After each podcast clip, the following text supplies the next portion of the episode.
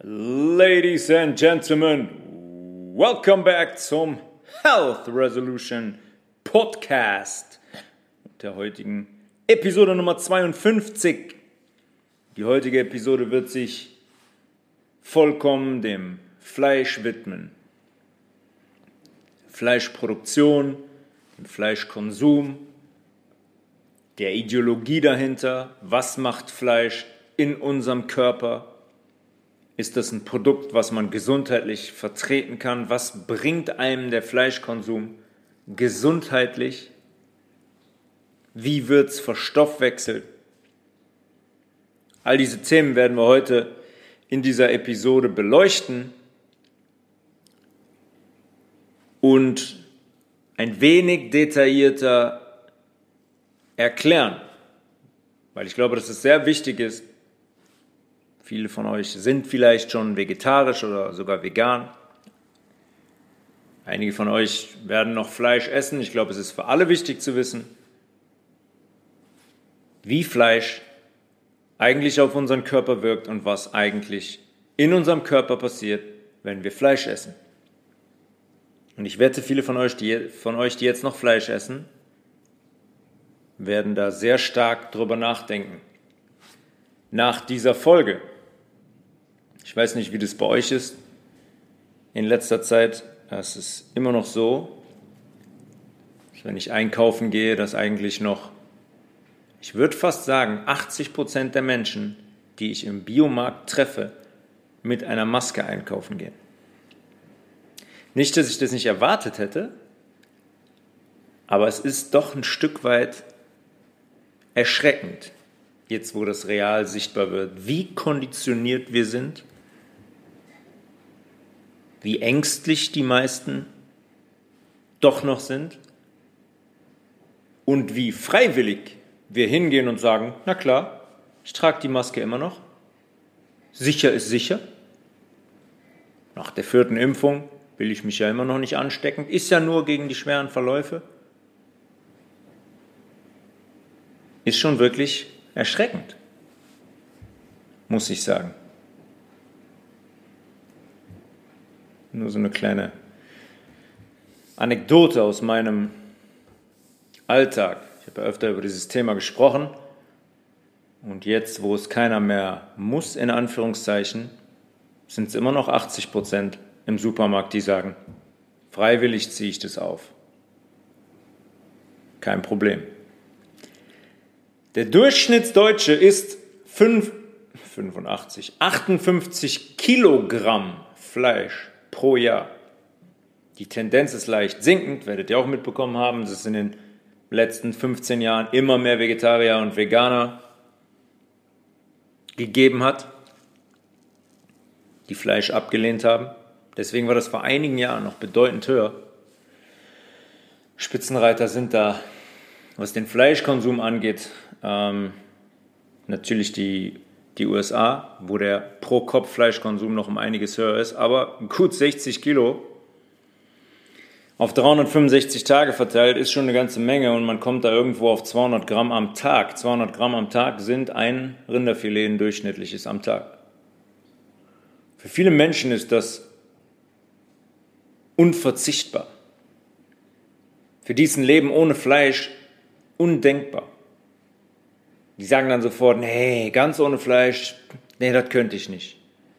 Oder ja, hin und wieder ein Stück Fleisch ist schon ganz lecker. Oder kannst du das ganz so ohne Fleisch mit dem Veganer? Das ist doch, ja, macht doch, macht doch gar nicht mehr richtig, gar nicht mehr wirklich Spaß.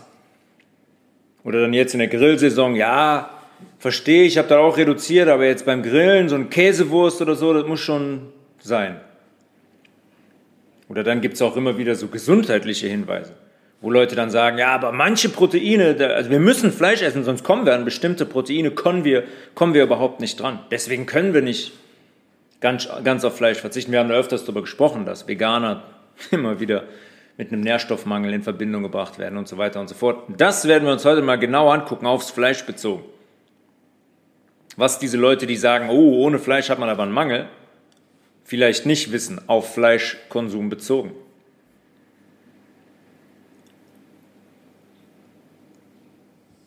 Wir werden auch ein bisschen darüber sprechen, was befindet sich eigentlich in Schweine- und Rindfleisch oder Hühnerfleisch. Was essen wir da eigentlich? Was landet in den Tieren? Wie werden die groß und wie lange? Was haben die in ihrem Gewebe, im Muskelgewebe, was wir alles mitessen? Warum ist das so eine gewaltige Industrie, die auch in letzter Zeit immer mehr in Kritik geraten ist? Stichwort Tönnies und dieser Schlachtbetrieb in Reda-Wiedenbrücken, das ist ja nur ein Beispiel von ganz, ganz vielen. Ja, was steckt psychisch und ideologisch und da steckt was dahinter? Was steckt eigentlich dahinter? Und was hat Fleisch mit dem vermeintlichen Klimawandel und der heiligen Kommunion zu tun, die ja letzte Woche auch zum ersten Mal für viele Kinder stattgefunden hat? Wenn wir beim Italiener sitzen und ein Rinderfilet bestellen, medium rare,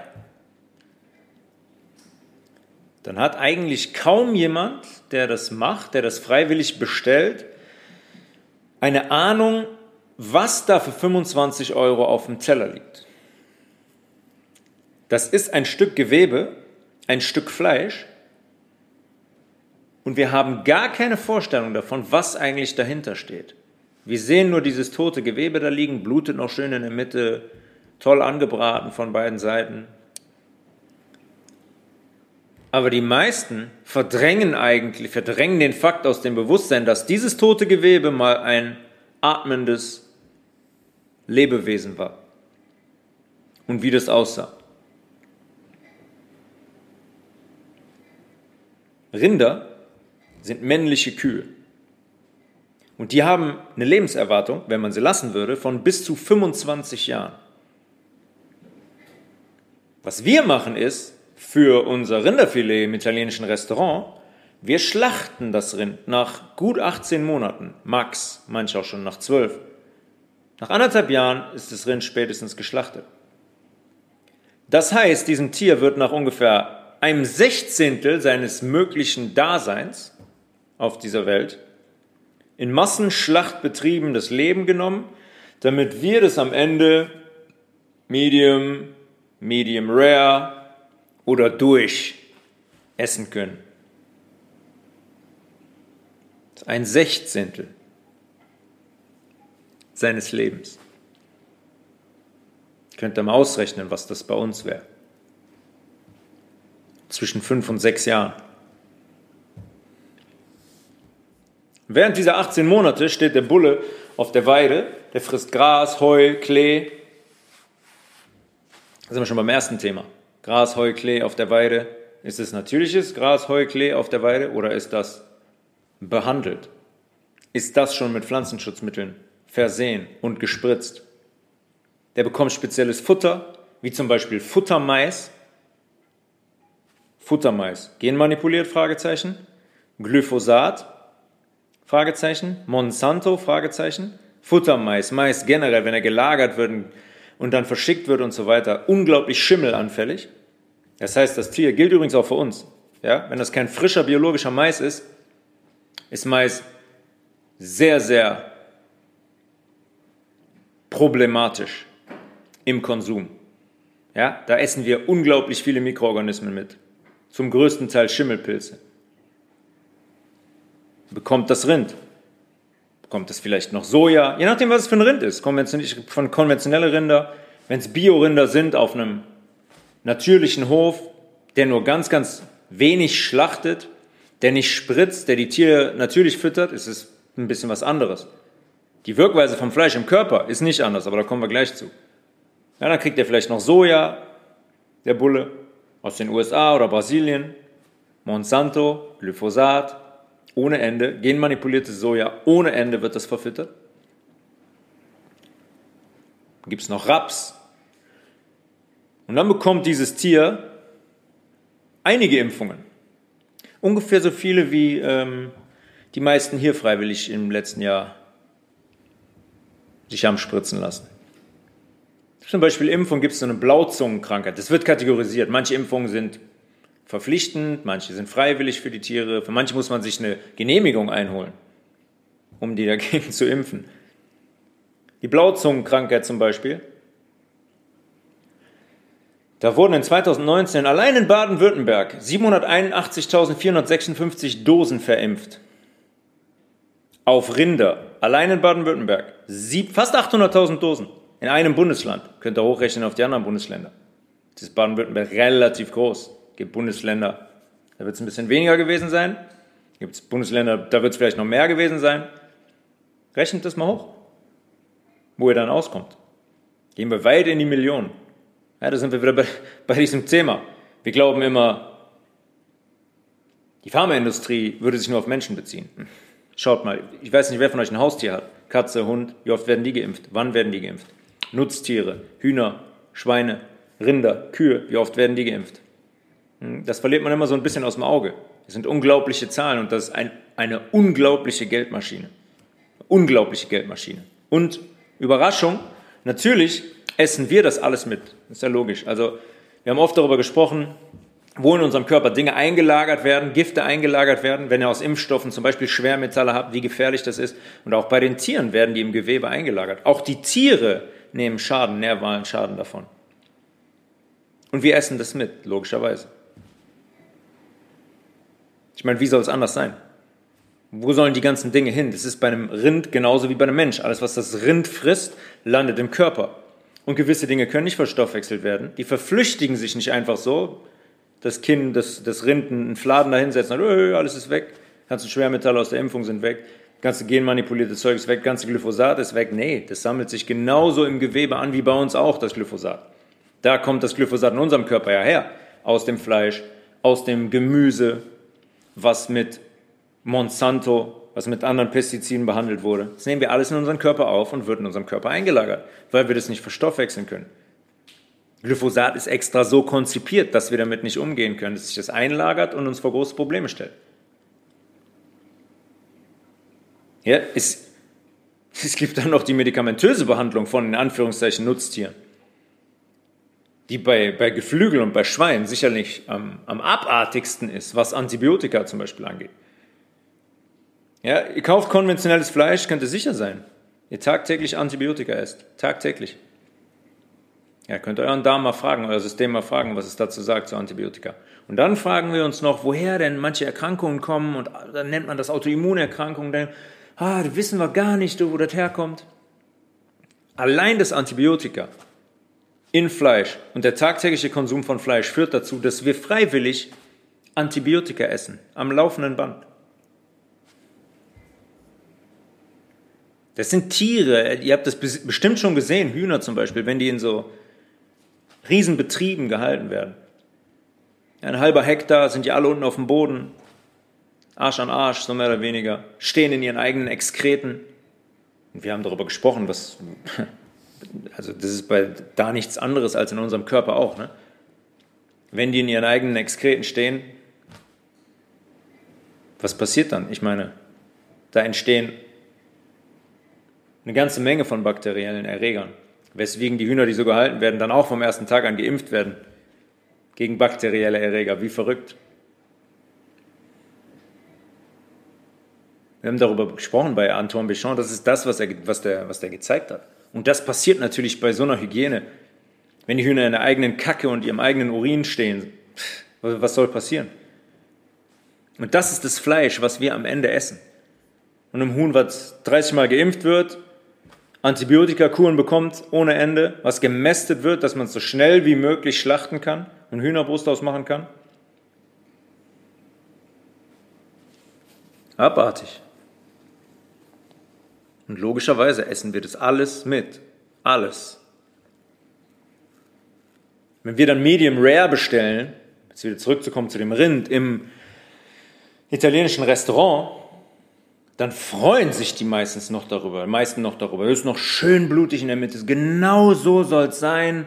Schön scharf angebraten, in der Mitte noch roh und blutig, außen schön gar. Viele Menschen assoziieren das, gerade Männer dann, das ist männlich. Ein blutiges Stück Fleisch essen ist männlich. Dabei kommt man sich stark vor, dabei kommt man sich dominant vor, obwohl man das Tier nicht mal selber geschlachtet hat. Da wird man in seiner Männlichkeit, wird man dann bestätigt. Was für ein absoluter Unsinn. Und in dem Moment sollten wir uns mal klar machen, wenn ein Stück Rinderfilet blutig ist in der Mitte, essen wir das Tier roh und wir essen in dem Moment das Blut des Tieres. Wir konsumieren also alles in den 20 Minuten, wo wir das essen. Ja, die meisten nur 5 Minuten, weil dieses wieder schlingen wie Geisteskranke und gar nicht kauen, kommen wir gleich drauf. Aber wir nehmen alles auf, was sich in dem Moment des eintretenden Todes bei dem Tier im Blut befindet. Oder auch im Muskel, den wir ja da auf dem Teller haben. Oder auch im Zwischenzellraum, der sich zwischen den einzelnen Muskelzellen befindet. Das essen wir alles mit.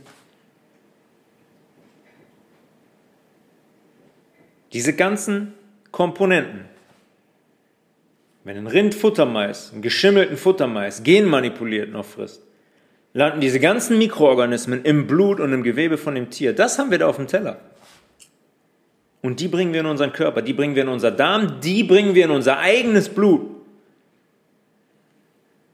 Und das zu verstehen, wie problematisch der Konsum von Fleisch, von diesem Fleisch eigentlich ist, müssen wir uns nochmal genau anschauen, wie unser Magen-Darm-Trakt funktioniert und wie wir Nahrung verstoffwechseln. Ja, das, wir schneiden ein Stück ab von dem Fleisch, landet im Mund. Eigentlich, so ein Stück Fleisch, kann ich euch von vornherein sagen, müssten wir eigentlich 150 Mal kauen. Und das wird noch nicht reichen. Weil wir gar nicht die Mechanismen besitzen, um das so weit aufzubrechen, dass wir das verflüssigen können. Das ist per se nicht möglich. Es ist unmöglich. Weil das ist unser Ziel. Wir wollen kauen. Unsere Drüsen im Mund sollen Verdauungssäfte produzieren. Dann soll da oben der Prozess beginnen, wo Kohlenhydrate abgebaut werden, gespalten werden, Proteine schon angefangen werden zu spalten. Da beginnt die Verflüssigung der Nahrung. Und da müssen wir so lange kauen, bis das ein weicher Brei ist, den wir problemlos runterschlucken.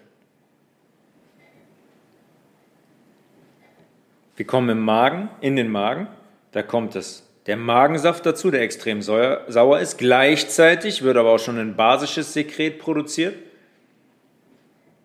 der spaltet die ähm, Proteine weiter runter, der spaltet die Nahrung weiter runter, der sorgt weiter dafür, dass genügend Flüssigkeit dabei ist, um diese Nahrung zu verflüssigen.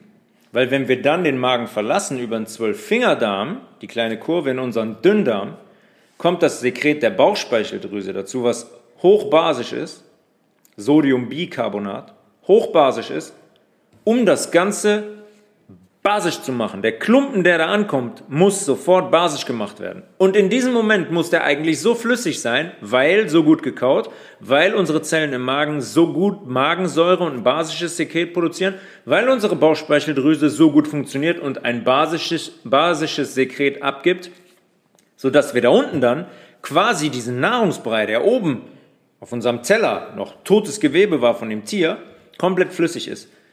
Bei Fleisch habe ich eben schon gesagt, unmöglich. Ja, wir sind dann da unten im Dünndarm. Und da sollte der Nahrungsbrei flüssig sein. Der Brei sollte auch basisch sein dann. Der sollte voll sein mit gesunden Nährstoffen und Mikronährstoffen, aus denen wir dann im nächsten Schritt rote Blutkörperchen machen können. Die Schulmedizin sagt, na, rote Blutkörperchen, werden noch gar nicht im Darm produziert, kommen alle aus dem Knochenmark. Im Knochenmark wird eine Stammzelle produziert und daraus bilden sich rote Blutkörperchen, weiße Blutkörperchen und so weiter. Das stimmt nicht. Es gibt da auch den Mechanismus. Aber der eigentliche Ort, der viel entscheidender ist, ist der Dünndarm. Sind die Mikrovilli, wir haben darüber gesprochen, dass der so kurvige, ganz krasse Einkerbungen hat wo der Dünndarm seine Oberfläche auf Tennisplatzgröße vergrößert. Und da liegen die Mikrovilli, diese kleinen Härchen, die Einkerbungen. Und da, wenn wir basisch essen, wenn wir gekaut haben, wenn unsere basischen Sekrete produziert werden, sodass der Nahrungsbrei da unten flüssig ist, können wir aus Chlorophyll, aus Ölen, aus Salzen und aus Wasser rote Blutkörperchen bilden, die wir sofort in unser Blut aufnehmen. Um das in einem großen Umfang zu machen, brauchen wir also Nahrung, die ein sehr großes basisches Potenzial hat. Das heißt, die vollgepackt ist mit Mikronährstoffen und gleichzeitig mit Elektronen, die unser elektrisches Potenzial unterstützen. Wir sind elektrische Wesen. Wir sind abhängig von geladener Nahrung. Ja, wir sind elektrische Wesen. Die Elektrizität in unserem Körper hält alles zusammen. Hält die Mikronährstoffe zusammen, hält unsere Zellen zusammen, unsere Knochen, unser Gewebe, unsere Organe, unser Hirn. Das wird alles elektrisch zusammengehalten. Nehmen wir mal ein konkretes Beispiel. Wir haben jetzt 100 Gramm frische Gurken gegen 100 Gramm Rinderfilet.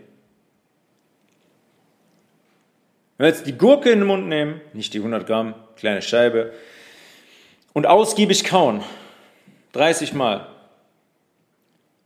Wenn die in unseren Dick, äh, Dünndarm gelangt, hat die einen pH-Wert von 10. Viel basischer als eine Gurke wird es nicht mehr.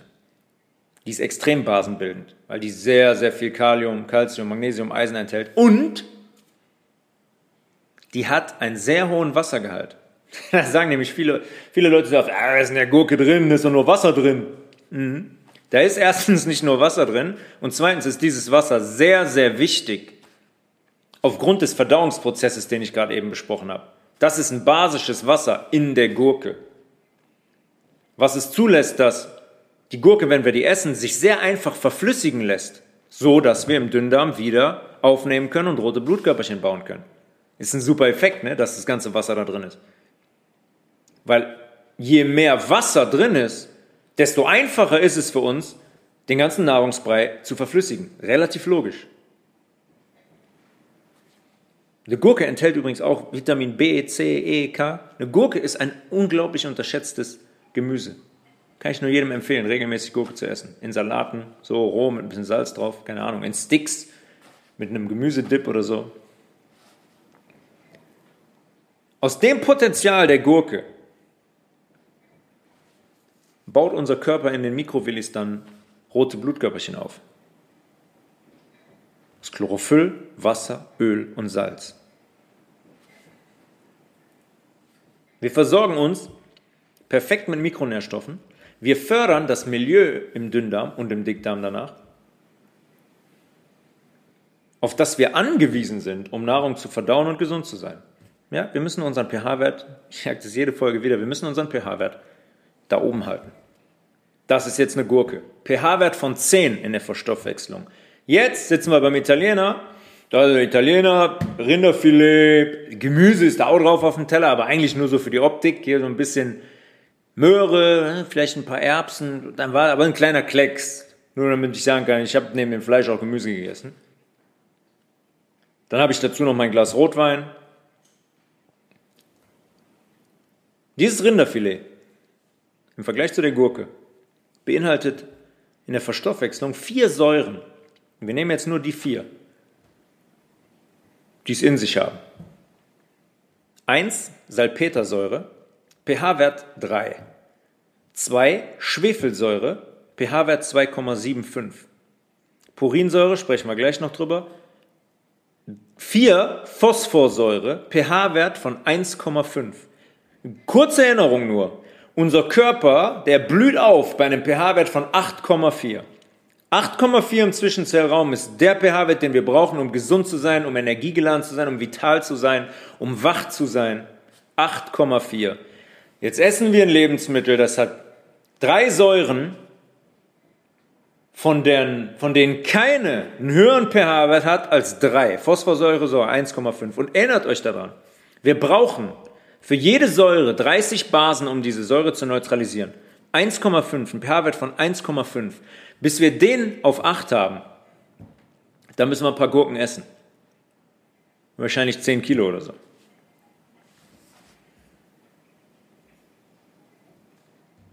Diese Säuren sind so sauer und aggressiv, dass unser Körper, wenn wir ein Rinderfilet essen, dafür sorgen muss, dass diese Säuren, ja, stellt euch das jetzt vor, ihr esst das Fleisch, das kommt da unten an, in unserem Dünndarm, und da kommt eine Säure wie die Phosphorsäure mit einem pH-Wert von 1,5, ist ungefähr Essig, womit man den Boden sauber macht. Oder irgendwelche Oberflächen oder Toiletten, wenn die richtig dreckig sind und stinken. Er kommt jetzt da unten an, diese Phosphorsäure. Was glaubt ihr, was diese Phosphorsäure, Phosphorsäure mit unserem Dünndarm, mit unserer Dünndarmschleimhaut, mit unserem Mikrovilli macht? die würde die zerfetzen. Die würden absterben, die Zellen. Da würden Löcher reinkommen. Wir hätten ruckzuck Löcher im, im Dünndarm. Und dann geht die Post ab in unserem Körper, wie wir schon öfter besprochen haben. Da gehen wir jetzt nicht nochmal detailliert drauf ein. Nur zum Thema Autoimmunerkrankungen, Allergien und, und so weiter und so fort. Diese Säure ist so aggressiv, die würde diese Strukturen zerfetzen. Das heißt, wenn wir Fleisch essen, muss unser Magen neben der Säure eine richtig große Menge an basischem Sekret danach produzieren. Unsere Bauchspeicheldrüse muss unglaublich viel Sodiumbicarbonat produzieren, um die Strukturen in unserem Körper einfach zu schützen vor diesen Säuren. Wie machen wir das? Wie stellen wir Basen her? Wir brauchen Wasser, basisches Wasser und wir brauchen größtenteils Mineralstoffe. Ist leider im Fleisch nicht so wirklich gegeben, weil sonst hätte das Fleisch so eine Säure kein pH-Wert von 1,5. Ja, und Fleisch im generell, was weiß ich, ein Rinderfilet, dreieinhalb, vielleicht ein pH-Wert von 4. Das heißt, wir brauchen dafür basische Sekrete. Das Fleisch liefert uns keine Mikronährstoffe. Zwangsweise fallen wir dann in eine Disbalance, eine gefährliche Disbalance. Und wir müssen uns die Mikronährstoffe wie immer, Mineralstoffe, Calcium, Magnesium, Kalium zum Beispiel, müssen wir uns aus Knochen nehmen, wo die eingespeichert sind, aus der Leber nehmen, aus Muskeln nehmen, aus der Kopfhaut nehmen. Da müssen wir die hernehmen, um überhaupt in der Lage zu sein, diese ganzen ekligen Säuren zu puffern und zu neutralisieren und uns davor zu schützen. Ja, und faktisch sind wir überhaupt nicht in der Lage, die Struktur eines Rinderfilets, Muskelfleisch, mit Sehnen vielleicht noch, wir sind gar nicht in der Lage, das erstens zu kauen, sowieso nicht, wir haben da in den Szenen darüber gesprochen, wir haben das Werkzeug nicht dafür, haben wir nicht. In unserem Mund, um Fleisch adäquat so zu verflüssigen, dass wir das irgendwie verdauen können. Wir, ist, unsere basischen Flüssigkeiten aus der Bauchspeicheldrüse zum Beispiel reichen nicht aus, um dieses Fleisch, auch wenn wir hundertmal gekaut haben, zu verflüssigen und zu verdauen. Fleisch hat ernährungsphysiologisch gesehen keinen Nutzen für uns. Null. Ganz im Gegenteil. Die Säuren, über die ich gerade gesprochen habe, die gefährden uns. Die vergiften uns. Totes Gewebe von einem Rind, von einem Huhn, von einem Schwein hat nichts in unserem Körper verloren. Es ist Abfall. Punkt. Es ist Abfall. Und es gibt keinen Körper der Welt, der den Fleischkonsum von 58 Kilo im Jahr, beziehungsweise ein Rinderfilet täglich, 200 Gramm täglich, kompensieren kann. Den gibt es nicht. Den gibt es nicht. Diese Säuren, von denen ich eben gesprochen habe, allein diese Säuren, unabhängig vom Antibiotikum, unabhängig von den Dingen, die das gespritzt bekommen hat, unabhängig von den Mikroorganismen aus dem Mais, zum Beispiel den Schimmel und so weiter, unabhängig davon, führt dieser Konsum zwangsläufig zu einem gesundheitsgefährdenden Zustand. Unabdingbar, unweigerlich führt er zu Krankheit. Und das sind jetzt nur die Säuren aus dem Fleisch, über die ich jetzt gesprochen habe. Und dazu kommt ja noch, wir sitzen dem Italiener, wir trinken den Alkohol, wir trinken die Cola, ja, da kommt Zucker dazu, dann kommt noch eine weiße Spaghetti dazu, kommt Weißmehl dazu, dann kommt Kaffee dazu, kommt Milch, kommt Käse dazu im Alltag. Das ist nur eine Komponente. Wohin gehen die Säuren? Wo lagern wir die Gifte ein? Was ist die Folge ja, von dieser chronischen Übersäuerung? Ja, wir wissen jetzt, wohin die Säuren gehen. Wir lagern die ein im Körper, im Gewebe weil diese Menschen gleichzeitig so wenig Mikronährstoffe, so wenig lebendige Nahrung wie Salate, wie Nüsse, wie Saaten und so weiter essen, dass die nicht ausgeschieden, nicht neutralisiert werden kann. Die Säuren kommen ins Gewebe, die bleiben da. Die sind im Blut, Mikroorganismen. Schimmel vom Mais, der landet im Blut.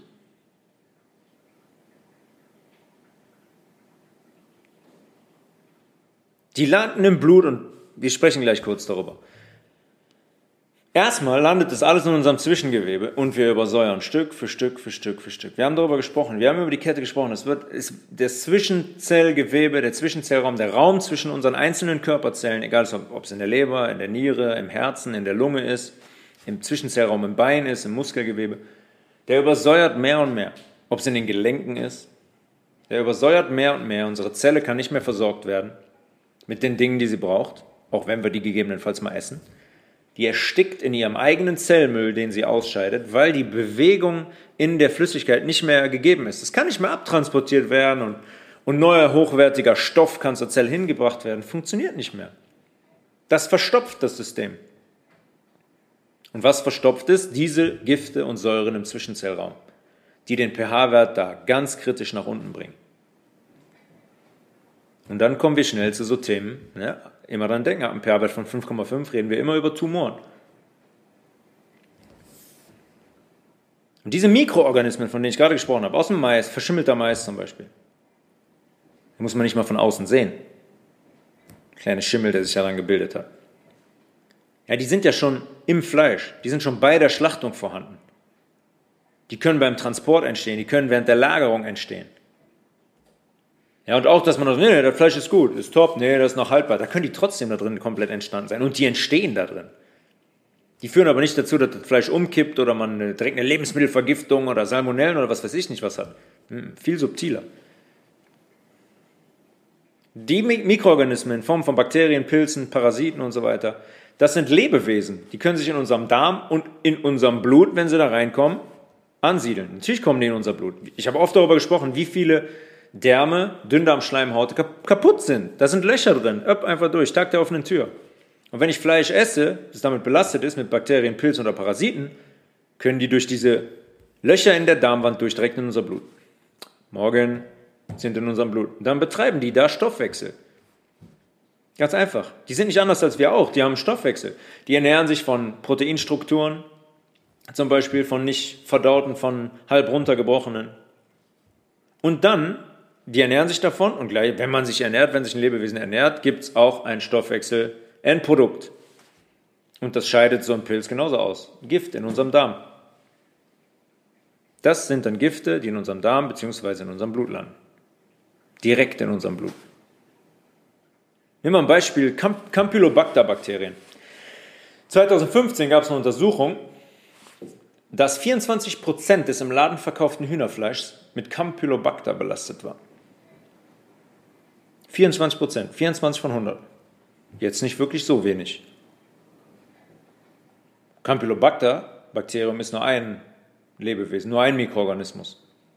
Salmonellen, Staphylokokken, Listerin werden immer wieder, die sind chronisch im Fleisch, Punkt. Die sind immer da drin. Werden immer wieder nachgewiesen. Und nicht immer, immer daran denken.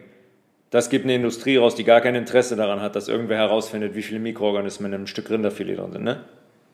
Das sind keine groß äh, angelegten Untersuchungen, das ist immer nur Dampfkesseltheorie. Macht man mal auf den Dampfkessel, oh ja, wir haben hier ein paar Bakterien und schnell wieder zu. Nicht weiter darüber berichten. Das sind alles Mikroorganismen, die in kleinen Mengen erstmal keine direkten Symptome auslösen, die sich aber im Körper ansiedeln. Ja, und wie viele Körper von uns sind wirklich basisch? Wenn die Leute basisch wären, würden die kein Fleisch essen. Wer Fleisch regelmäßig äh, konsumiert, wird aller, ähm, aller Wahrscheinlichkeit nach, wird er nicht basisch sein. Ja, und die hinterlassen da massenhaft giftige Ausscheidungen in, im Darm, im Blut, im Gewebe, überall. Ja, wenn man über so Dinge spricht wie Blutvergiftung oder Hirnhautentzündung oder Lungenentzündung, und dann heißt es immer, ja, wo kommen die Symptome denn her? Hey, Staphylokokken waren das, die haben bei dir eine Lungenentzündung ausge, ausgelöst. Hm, Staphylokokken, die auch in Fleisch gefunden werden. Hm. Dann fragen wir, woher kommt das denn? Ja, habe ich mir irgendwo eingefangen. Keine Ahnung, habe ich mir eingefangen oder ich bin geflogen und da war die Klimaanlage an und oh, da war mir das so kalt, ungünstig. Da habe ich auf einmal eine Lungenentzündung gehabt. Ja, wir haben die besten Erklärungen, wirklich. Die sind wie so Lullabies, die man Kindern abends erzählt, so gute Nachtgeschichten. Damit kann man das gut vergleichen, die Geschichten, die wir auf Lager haben oder die uns dann die Schulmedizin präsentiert. Wie gesagt, Staphylokokken, andere Bakterienstämme, die nachweislich Lungenentzündungen auslösen, sind zum Beispiel in Fleisch enthalten. Und dann, wenn, sie nicht, wenn, die nicht direkt nach Fleischkonsum eine Lungenentzündung, Fleischkonsum eine Lungenentzündung auslösen, dann übersäuern die unseren Körper und vergiften den so krass, dass wir allein daraus im Lungengewebe später eine Lungenentzündung entwickeln können, weil wenn unser Lungengewebe übersäuert, entstehen die Erreger in dem Lungengewebe. Antoine Bichon lässt grüßen, haben wir öfters darüber gesprochen. Habe ich mir eingefangen. Eingefangen ist das Beste. Wenn ich das, wenn ich das höre, muss ich immer ganz laut lachen. Habe ich mir eingefangen. Ja, das ist nur das Fleisch. Ich meine, wir werden ja täglich mit Giftstoffen bombardiert und mit giftigen Mikroorganismen bombardiert, weil wir massenhaft Fleischwaren konsumieren. Kennt ihr das noch von früher? Ich weiß noch, als ich klein war, da waren wir immer bei ähm, Real, hieß früher Massa. Und dann waren wir eigentlich dann auch öfters mal an der Fleischtheke und dann stand immer die Metzgerin dahinter, meistens 50 Kilo Übergewicht. Und dann hat die immer so, ja, hier eine kleine, eine Scheibe Wurst für den Jungen. Ja, haben die immer so eine kleine Scheibe Schinkenwurst zusammengerollt und über die Theke gereicht. Und ich immer, oh ja, super, danke, danke. Heute würde ich der Frau sagen, schönen Dank, kannst du selber essen. Und dann waren da immer so schöne Gesichter drauf früher, diese Kinderschinkenwurst, wo so Gesichter oder Tiere drin waren. Abartig, total perfide. Womit man Kinder dann da reingelockt hat, die Sachen zu essen. Oh, guck mal, schön, ist ein Gesicht drauf. Und das Kind hat gar keine Ahnung, was es da eigentlich ist. Es ist egal, ob das dann roh ist, das Fleisch, ob das gebraten ist, ob das im Backofen gegart wird, das ist Slow Cooking, zweieinhalb Stunden. Das, diese Zubereitungsformen sind nicht in der Lage, diese Mikroorganismen zu töten, zumindest nicht alle. Und auch wenn die abgetötet sind, um das mal ganz klar zu sagen, dann sind das immer noch gefährdende, giftige Komponenten für unser Darm und unser Blut. Total belastend und gefährlich. Und wenn wir das braten, sagen wir mal, wir braten das jetzt scharf an, ob alle, was weiß ich, Campylobacter-Bakterien sind tot, haben wir das schön scharf angebraten, bei diesem scharfen Anbraten entstehen auch Giftstoffe. Da entstehen sogenannte heterozyklische Amine. Das sind Biozide, die schädigen unser Erbgut und die wirken gerade im Darmtrakt relativ positiv für tumoröse Geschehen. Wir können das drehen und wenden, wie wir wollen. Fleisch ist Abfall. Fleisch ist für unseren Körper Abfall, Gift. Und das ist nach wie vor einer der größten Faktoren, unabhängig jetzt von diesen heterozyklischen Aminen, wenn es um die Ausbildung von Tumoren geht. Ich habe es eben noch mal kurz erklärt mit der Übersäuerung im, im äh, Zwischenzellraum und so weiter. Der Tumor braucht einen pH-Wert geringer als 5,5. Alles, was 5,5 ist oder niedriger ist, läuft Gefahr, tumoröse Geschehen auszubilden.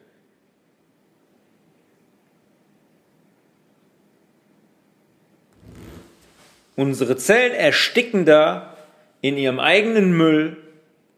Der Zwischenzellraum ist eine komplette Mülldeponie. Wir bekommen keine Mikronährstoffe mehr an die Zelle. Wir bekommen auch keinen Sauerstoff mehr an gewisse Zellen.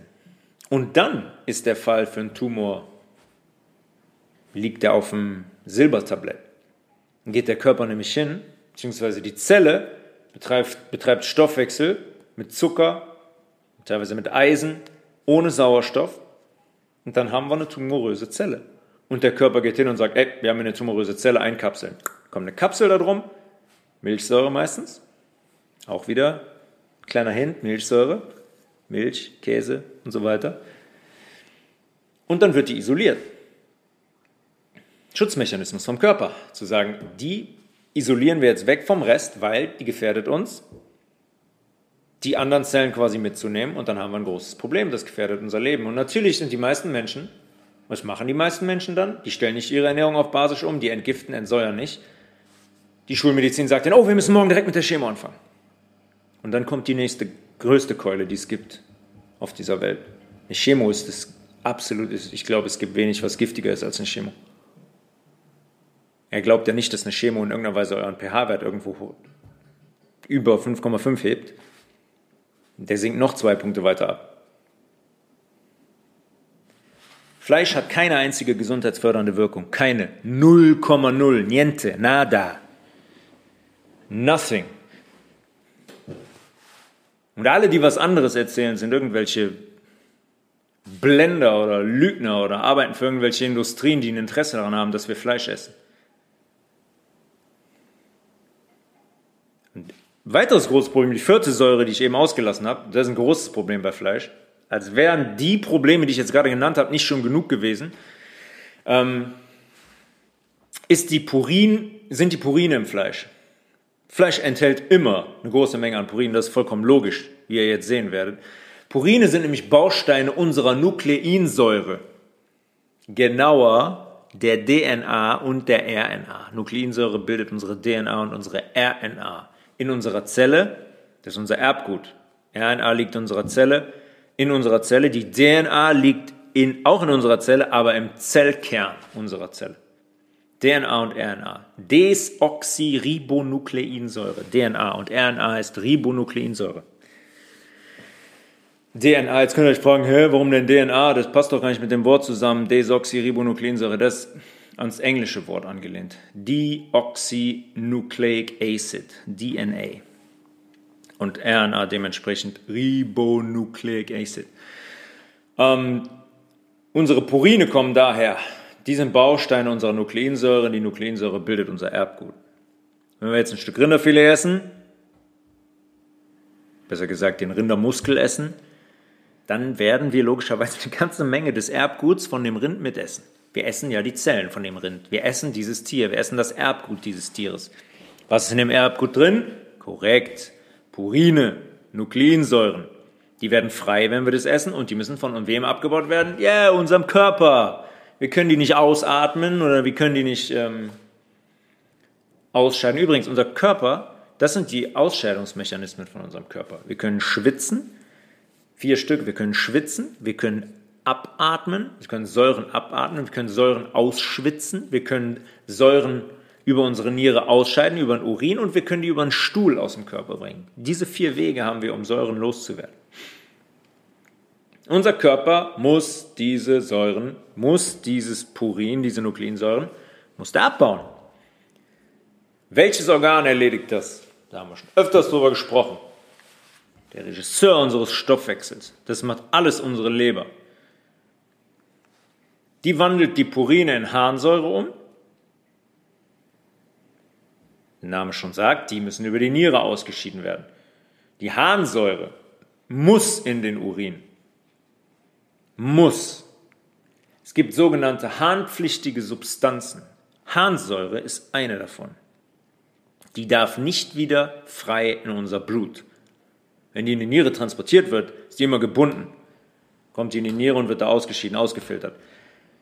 Wenn wir dreimal am Tag Fleisch essen, haben wir so viele Purine, fällt so viel Harnsäure an, wenn wir dazu nur einen Liter Wasser trinken, wenn wir dazu Zucker, Weißmehl, blablabla, ihr kennt die Geschichte, essen, wenn wir so wenig basisch essen, wie wir essen, dann gibt es einen Rückstau ist unsere Niere überlastet, dann schafft die Niere das nicht mehr. Und unsere Leber übrigens auch nicht. Wenn wir dann noch Leute haben, die tagtäglich Medikamente nehmen und unsere Leber sowieso überlastet ist, schafft die Leber das auch nicht mehr. Dann gibt es einen Rückstau ins Blut. Und da haben wir ein großes Problem. Harnsäure im Blut, mm -mm. Big problem. Und das ist auch nicht selten der Fall. Das gibt es relativ oft. Jetzt haben wir die Grillsaison, fängt jetzt an. Wenn wir ein Schweinekotelett nehmen, da haben wir da 60 Milligramm Purine pro 100 Gramm Schweinekotelett. Im Lammfleisch sind das 75,8 Milligramm. Im Rind sind das 42 Milligramm. Vergleichen das mal wieder. Jetzt kommen wir mal zu pflanzlichen Quellen. Gemüse. Fenchel 5,8 Milligramm. Rote Beete 7,9 Milligramm, Spargel 9,6 Milligramm. Sagt man immer, ja, Spargel ist auch purinhaltig. 9,6 Milligramm gegenüber 75,8 Milligramm oder 60 Milligramm oder 42 Milligramm. Ja, also ist teilweise ist das ein, ein Achtel von der Menge. Äh, Brokkoli kann man jetzt noch sagen. Oh, Brokkoli hat einen Puringehalt von 33,8 Milligramm. Und immer dran denken. Das sind basische Lebensmittel, die kommen mit einer riesigen Menge an Mikronährstoffen. Ein Schweinekotelett macht das nicht. Also der Puringehalt in Gemüse ist so viel geringer als in Fleisch. So viel geringer. Teilweise ein Neuntel, ein Zehntel. Wir müssen, glaube ich, hier nicht weiter darüber reden, welche Lebensmittel belastender sind bzw. gesünder sind für unseren Körper. Und eigentlich gibt es überhaupt kein Krankheitsbild, das nicht direkt mit Fleischkonsum zusammenhängt, sage ich euch auch ganz ehrlich. Wir haben das jetzt gesehen, wie problematisch, wie giftig, wie belastend das regelmäßige Essen von Fleisch ist. Es ist regelmäßig. Ich würde es sofort streichen. Ich meine, wo, wo ist der Sinn? Warum, warum soll ich etwas essen, was nachweislich so schädlich ist für meinen Körper? Wenn man ein Krankheitsbild nimmt, zum Beispiel wie die Gicht, springen wir kurz zurück zur Harnsäure, wo wir eben waren, aus den Purinen. Bei der Gicht ist es so, dass sich gewisse Kristalle in unseren Gelenken ablagern, die da in regelmäßigen Abständen zu mh, hm, relativ starken und schmerzlichen Schüben führen. Die können, die Leute können sich teilweise nicht mehr bewegen. Die sind wie gelähmt, wenn das in den Knien losgeht, ein Gichtschub. Da geht nichts mehr. Und die Schmerzen sind so stark und die werden hervorgerufen von Kristallen in den Gelenken. Was sind das für Kristalle? Woraus bestehen die? Aus Harnsäure. Harnsäurekristalle sind das in unseren Gelenken, die uns immobil machen, die dafür sorgen, dass wir so starke Schmerzen haben und nicht mehr gehen können. Und es gibt genau zwei Weisen, wie die Harnsäure entsteht bzw. in unseren Körper gelangt. Eins, wenn wir Zellen abbauen und unser Erbgut abgebaut wird, ganz natürlich. Wir haben auch Erbgut. Nukleinsäuren, Purine, ganz normal. Zellen sterben ab, das wird frei, Leber baut das ab, Harnsäure in den Urin, wieder schauen. Die zweite Möglichkeit ist, wenn wir Lebensmittel konsumieren, die einen sehr hohen Puringehalt aufweisen. Welche das sind, haben wir eben besprochen. Das kann man eins und eins zusammenzählen und kann sagen, hm, woraus kommen die Harnsäurekristalle? Woher kommen die, die Harnsäurekristalle in den Gelenken?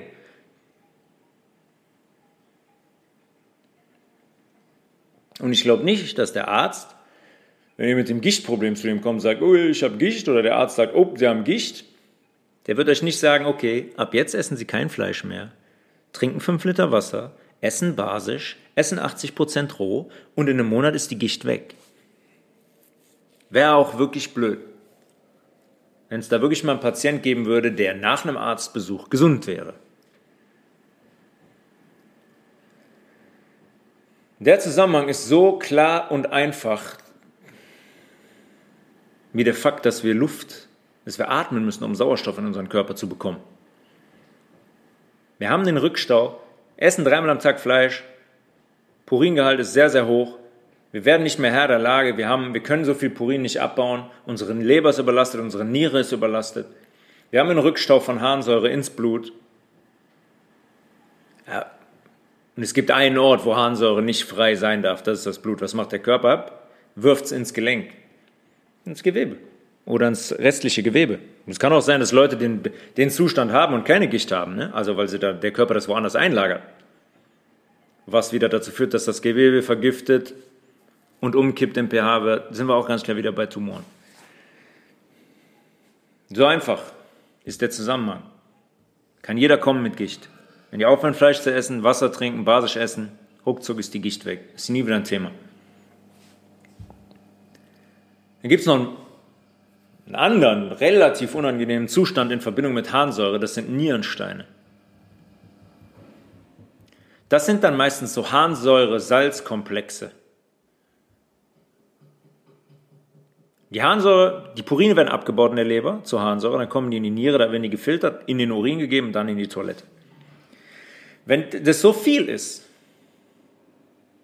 der Umfang von der Harnsäure so groß ist, der in der Niere landet und sich da so Salzkomplexe bilden, weil die Niere einfach nicht mehr in der Lage ist, weil die zu wenig Wasser hat, weil die zu wenig Mineralstoffe hat, diese Harnsäure adäquat zu filtern und in den Urin zu geben, sodass wir die auspinkeln können, dann kommt es zu solchen Komplexen, die das System verstopfen. Die können sich, die Niere ist dann nicht mehr in der Lage, die aufzulösen und in die Toilette zu bringen. Weil zu wenig basenbildende Nahrung, zu wenig Wasser, wir können das nicht mehr puffern und nicht mehr auflösen. Ähnlich ist das übrigens im Blut, ne? also wenn die Blutbahn sich verschließt. Sind das auch so Komplexe, die unsere Blutbahn verschließen? Ähnliches Prinzip. Ist auch nur eine Form der Niere, sich vor der Harnsäure zu schützen, weil die die nicht mehr adäquat filtern kann. Und die Harnsäure würde die Niere zerstören. Deswegen bildet diese Komplexe und dann bilden sich so Kügelchen da drin. Und diese Gefäße da unten sind sehr, sehr fein und eng. Und dann habe ich ruckzuck einen Nierenstein. Höllische Schmerzen. Ich weiß, dass mein Opa das früher zwei oder dreimal hatte. Weiß ich noch ganz genau, dass wir im Krankenhaus waren. Und das sind Schmerzen. Was wird dann gemacht? Dann geht man mit einem Endoskop über die Harnröhre in die Blase und dann löst man diesen Stein da mit einem Laser auf. Kann ich niemandem empfehlen. Ist einfacher, den Fleischkonsum zu reduzieren, Wasser zu trinken in großem Umfang und Gemüse zu essen, vor allem roh. Und gesunde Fette zu konsumieren und Nüsse zu konsumieren und Kerne und Saaten zu konsumieren. Die meisten Menschen haben das, die erleiden diese Schmerzen von einem Nierenstein und interessieren sich aber dann immer noch nicht für die Ursache und sagen, hm, warte mal, ist jetzt schon das dritte Mal, dass ich einen Nierenstein habe, irgendwie, also, nö, genetische Veranlagung, oh, habe ich mir eingefangen oder eingeatmet. Reicht immer noch nicht bei den meisten Menschen. Die gehen immer noch nicht hin und suchen selber, weil sie logischerweise ein Arzt, wie gesagt, klärt die nicht auf. Und ich bin mir auch sehr, sehr sicher, dass die meisten Ärzte die Zusammenhänge gar nicht kennen und gar nicht kennen wollen. Die gehen auch noch nicht hin und reduzieren ihren Fleischkonsum. Auch bei so Vorkommnissen wie einem Schlaganfall oder einem Herzinfarkt. Auch die scheinen bei ganz, ganz vielen Menschen, Menschen nicht auszureichen, um sich auf die Suche zu machen, hinzuschauen, hey, was, wo ist meine Verantwortung? Warum bekomme ich das? Gibt es da vielleicht Menschen, die etwas davon verstehen, Literatur? Was kann ich ändern? Weil wenn ich zum dritten Mal einen Herzinfarkt oder einen Schlaganfall habe, sollte ich vielleicht irgendwas in meinem Lebensstil ändern. Weil mich mein Lebensstil ja an diese Stelle geführt hat. Bei Schlaganfall und Herzinfarkt liest man dann oft, dann wird oft erzählt, ja, das sind die Fette im Fleisch, die lagern sich an in der Blutbahn und sorgen dann für den Verschluss der Blutbahn. Die Blutfettwerte sind so hoch. Kleiner Teil der Wahrheit nur. Die sind auch logischerweise wieder beim pH-Wert hier und wir haben über den pH-Wert von unserem Blut gesprochen, der bei 7,365 liegt und da auch immer liegen muss. Darf sich nicht verändern, sonst Lebensgefahr. Wir haben eben auch über die Säuren und die Stoffwechselprodukte gesprochen, die entstehen, wenn man Fleisch isst oder die schon im Fleisch drin sind, die Mikroorganismen. Was soll denn unser Blut jetzt anderes machen, als sich irgendwie zu schützen? Ja, wenn da Phosphorsäure mit einem pH-Wert von 1,5 ins Blut strömt, und das dreimal, dreimal am Tag und das über 55 Jahre. Sorry. Was soll das Blut machen? Das Blut muss sich irgendwo schützen. Und der, unser Körper ist ein Meister darin, unsere Fehler zu dulden. Naja, nicht zu dulden, zu kompensieren. Solange das geht. Der versucht, Wege zu finden, sich am Leben zu erhalten. Aber irgendwann sagt er, sorry, alle Möglichkeiten ausgeschöpft, hier ist Schluss. Und dann kriegen wir die Abrechnung. Ja, wir essen dreimal am Tag Fleisch, wieder ein Tag, wo wir ganz dick was auf unseren Deckel schreiben. Fettes, rotes Minus. Und dann kriegen wir irgendwann die Abrechnung. Ja, und wir wissen, dass der Körper einen gewissen Teil dieser Gifte und Säuren in den Zellzwischenraum werfen kann. Aber irgendwann ist Schluss. Und die Blutbahn muss auch irgendwann hingehen und sich vor Schäden durch diese Gifte und Säuren schützen. Wir haben auch über Zucker gesprochen, was freier Zucker mehrmals am Tag in der Blutbahn anrichtet und wie der unsere, die Wand der Blutbahn schädigt und da kleine Risse reinkommen. All die Kombinationen aus all diesen Dingen, Fleischkonsum, Zuckerkonsum, isolierte Kohlenhydrate, keine Mineralstoffe, keine basenbildenden ähm, Lebensmittel, keine vier Liter Wasser am Tag, führt dann dazu, dass das Blut sich schützt oder der Körper sich schützt im Blut, indem er Fett aufbaut. Das ist ein Schutzmechanismus. Dann geht er hin und macht so eine Mischung, die da auf die Risse in der Blutbahn pappt, in der Blutwand pappt, um die Löcher zu schließen, weil wir sonst verbluten würden. Und wenn sich an unserem Essen- und Trinkverhalten nichts ändert,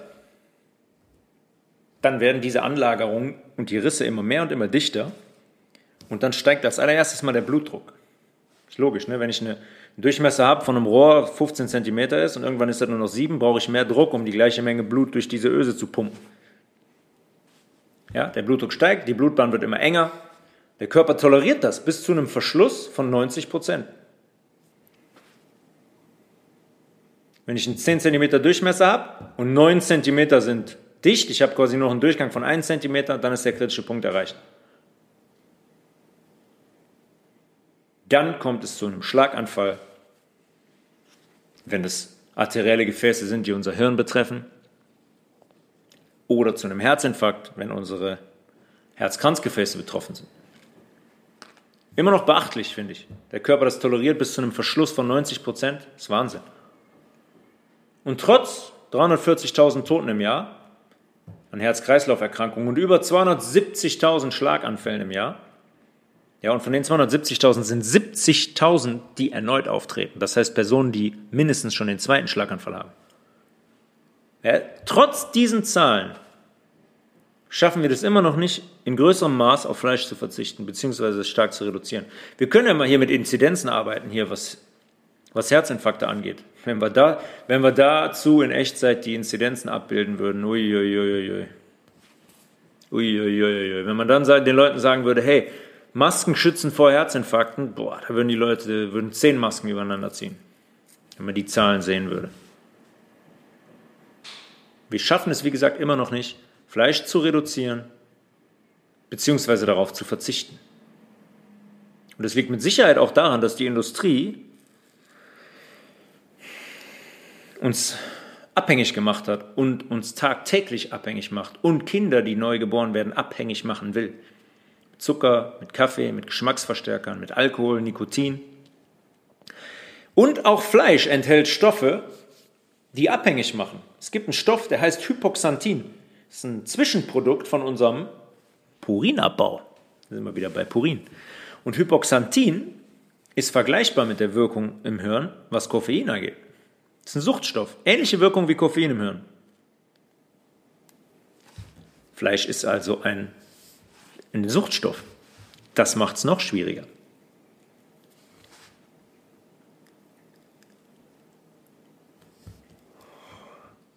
Ähm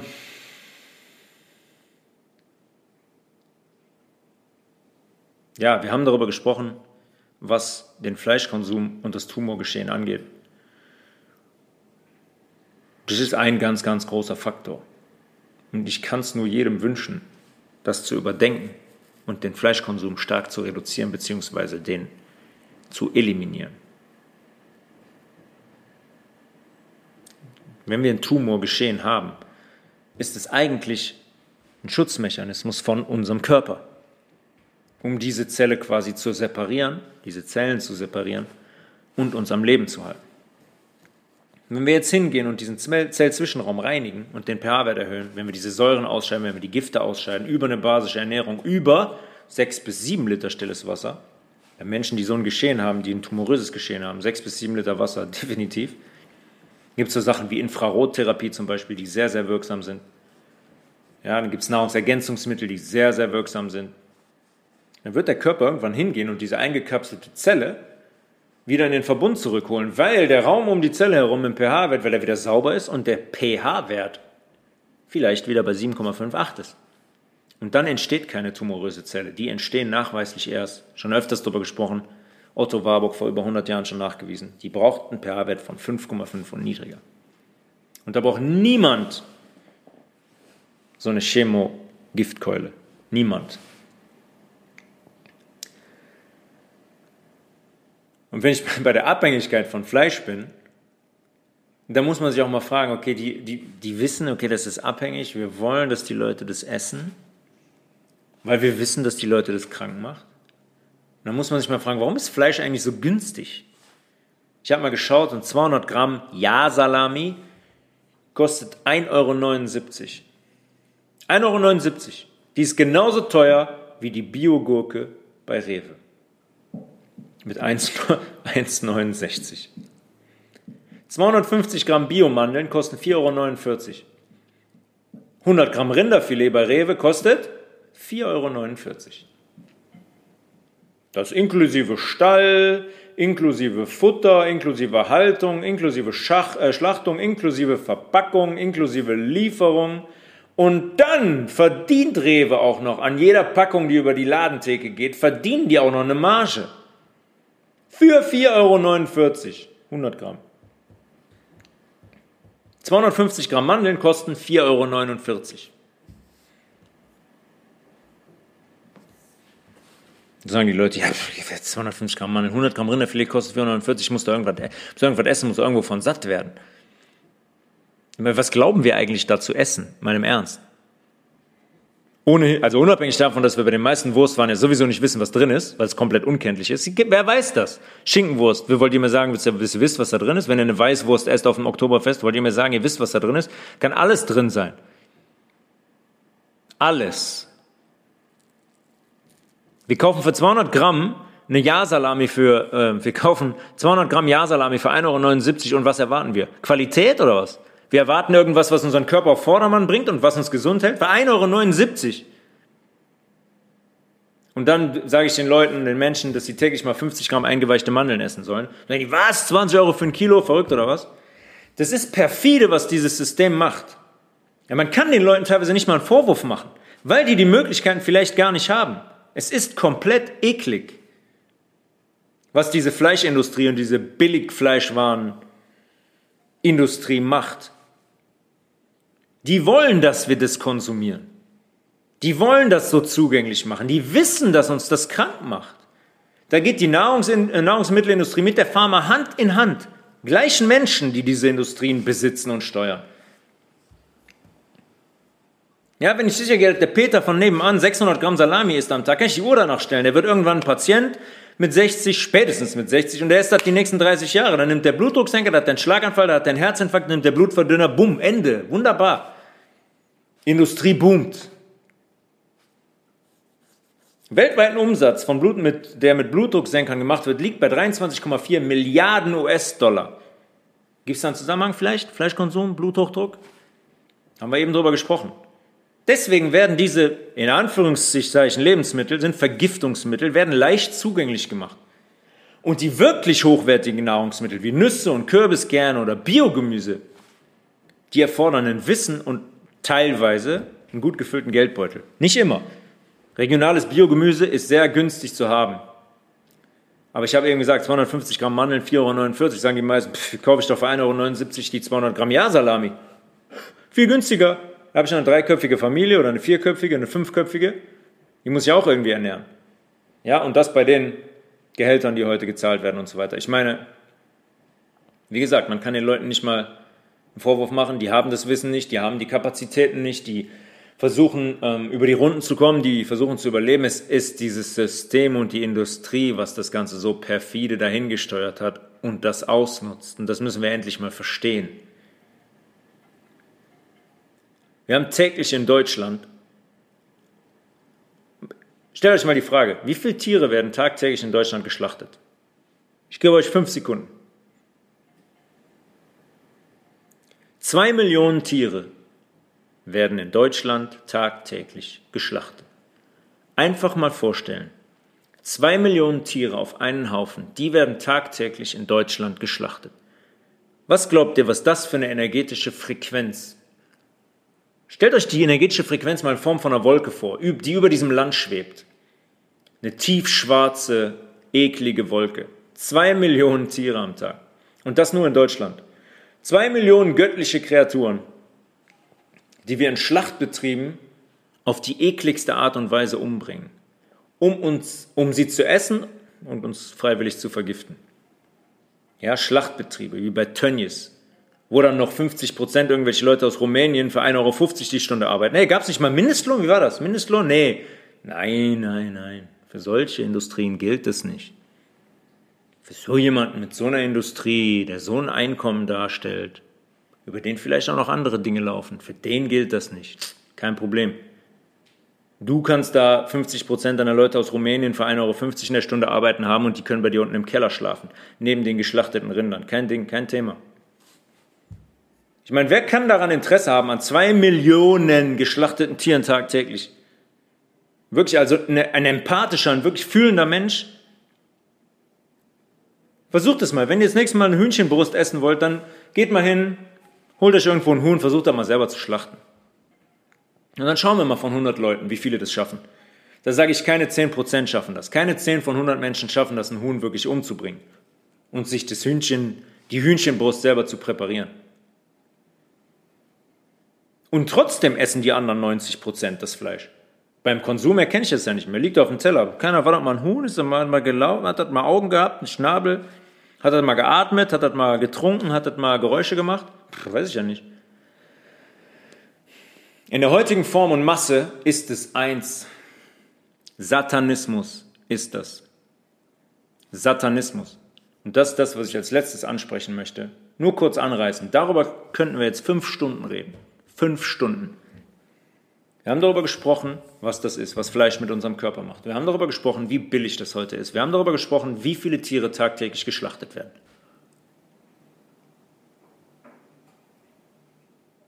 Letzte Woche Sonntag sind hier in NRW zumindest viele Kinder zur ersten heiligen Kommunion gegangen und haben da zum ersten Mal offiziell ihre heilige Kommunion erhalten.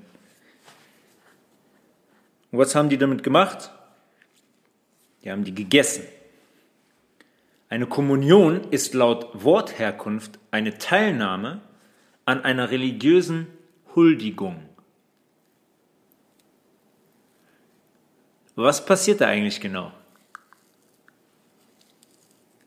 Dann steht der Passwort, der Pastor da immer und sagt, äh, das ist das Blut äh, von ihm, was für euch, was er für euch hingegeben hat. Trinken wir nicht das Blut, wenn er seinen Kelch da erhebt? Symbolisch trinken wir nicht das Blut und essen wir nicht das Fleisch von Jesus Christus? Also wir huldigen ihm, indem wir ihn essen und sein Blut trinken. Bin ich der Einzige, der das wenig schief findet? Ein wenig? Da redete Jesus abermals zu ihnen und sprach, ich bin das Licht der Welt. Wer mir nachfolgt, der wird nicht wandeln in der Finsternis, sondern wird das Licht des Lebens haben. Das ist öfters immer mal wieder angedeutet. Ich habe die Bibel größte Zeit meines Lebens auch eigentlich missachtet, bis ich irgendwann gemerkt habe, dass das eigentlich eine Anleitung ist, dass da so viel hin gewiesen wird und so viele Warnungen drin sind zu wie die Welt funktioniert und wie man den Weg beschreiten sollte, nämlich mit dem Licht, mit der Wahrheit. Jesus ist die Wahrheit. Und das ist in dem Zitat und auch in allen anderen Teilen der Bibel, in denen die Referenz auftritt, mit Licht gemeint. Was haben wir mit diesem Licht gemacht in der Bibelgeschichte? Jesus ist am Kreuz gelandet, richtig? Der wurde gekreuzigt. Den hat jemand verraten. Wir haben den verraten. Wir haben die Wahrheit verraten. Wir haben uns für die Lüge entschieden. An welcher Stelle stehen wir heute in Bezug auf Lüge und Wahrheit? Können wir das mittlerweile erkennen? Können wir Lüge von Wahrheit öffentlich unterscheiden? Die meisten von uns rennen immer noch der Lüge hinterher.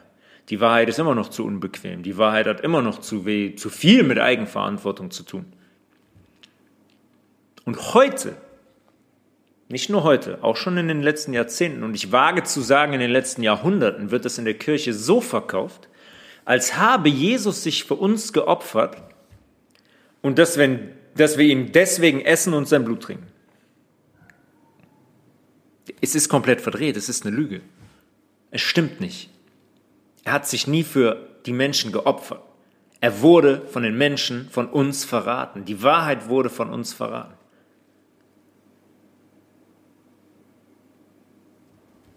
Und denkt für euch mal darüber nach, über dieses Ritual, dass man ihn isst und sein Blut trinkt. Und dann hört euch die Folge nochmal an, worüber wir gerade gesprochen haben, was Fleischkonsum angeht. Ich sehe da einen sehr, sehr großen Zusammenhang, was die Ideologie angeht. Und für mich kann man daran ganz deutlich ablesen, wer die Kirche eigentlich ist. Und wir können da jetzt wirklich länger darüber sprechen. Und es ist auch ein sehr, sehr wichtiges Thema. Und wir könnten jetzt über Moloch und Baal sprechen, über Gottheiten, die gewisse Weise verehrt wurden und immer noch verehrt werden, denen man vor Jahrhunderten schon Kinder als Opfer gebracht hat. Alles in Verbindung mit Fleischkonsum ähm, sehen und deren Symbolik vom Baal und Moloch jetzt zum Beispiel heute immer noch sehr präsent sind, komischerweise.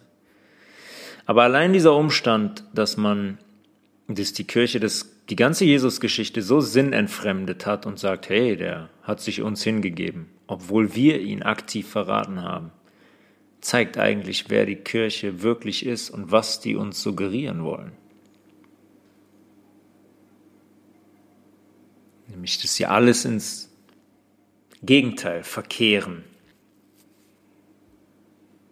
Und dass sie eigentlich nicht möchten, dass wir die Wahrheit kennen und die der Gegenpart der Wahrheit sind, ähnlich wie Gott und Luzifer.